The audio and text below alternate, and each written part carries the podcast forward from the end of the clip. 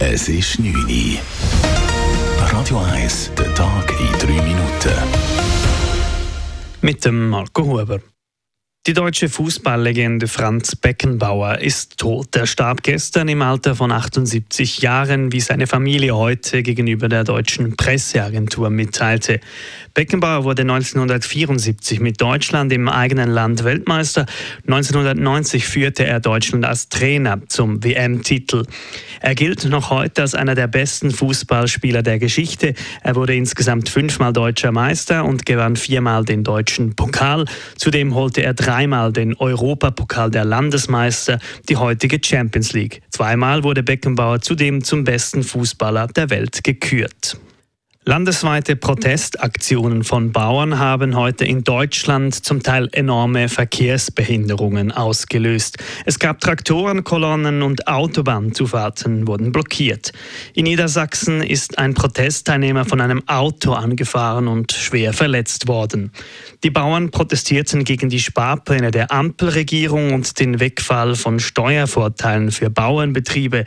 Dennoch will die Bundesregierung an ihren Plänen festhalten. Schweizer Landwirte zeigen Verständnis für die Anliegen ihrer deutschen Berufskolleginnen und Kollegen. Der Präsident des Zürcher Bauernverbandes und SVP-Nationalrat Martin Haab versteht den Unmut der deutschen Landwirte. Ich sage, ich habe das im Vorfeld eigentlich schon geahnt, dass das ziemlich große Sache wird in Deutschland und vermute auch, dass das auf andere europäische Länder noch überschnappen. Und darum haben wir uns vom Bauernverband eigentlich entschieden, vom Zürcher Bauernverband, dass wir eine Medienmitteilung rauslösen zu dem Thema, weil wir auch ein gewisses Verständnis haben für den Unmut der Bauern in Deutschland.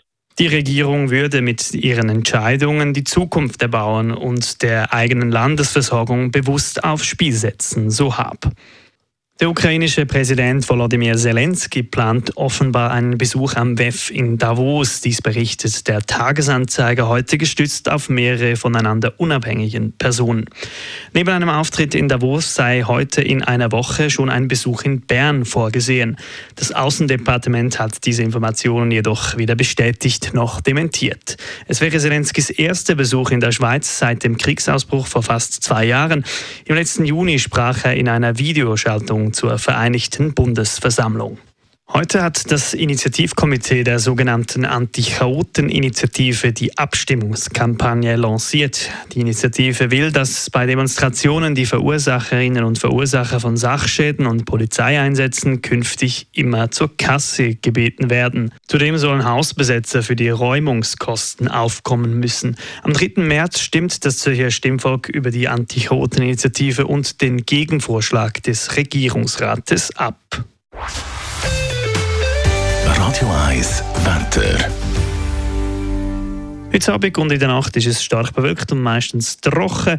Morgen dann weiterhin bewölkt und eisig kaltes Wetter. Tagsüber am Rhein und vor allem auch Richtung Alpen gibt es lokale Aufhellungen. Die Höchstwerte morgen dann am Morgen minus 5 Grad, am Nachmittag minus 2 bis minus 3 Grad. Es geht eine mäßige bis kalte Beise.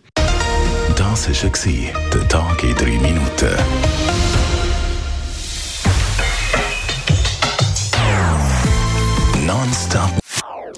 Das ist ein Radio 1 Podcast. Mehr Informationen auf radio1.ch.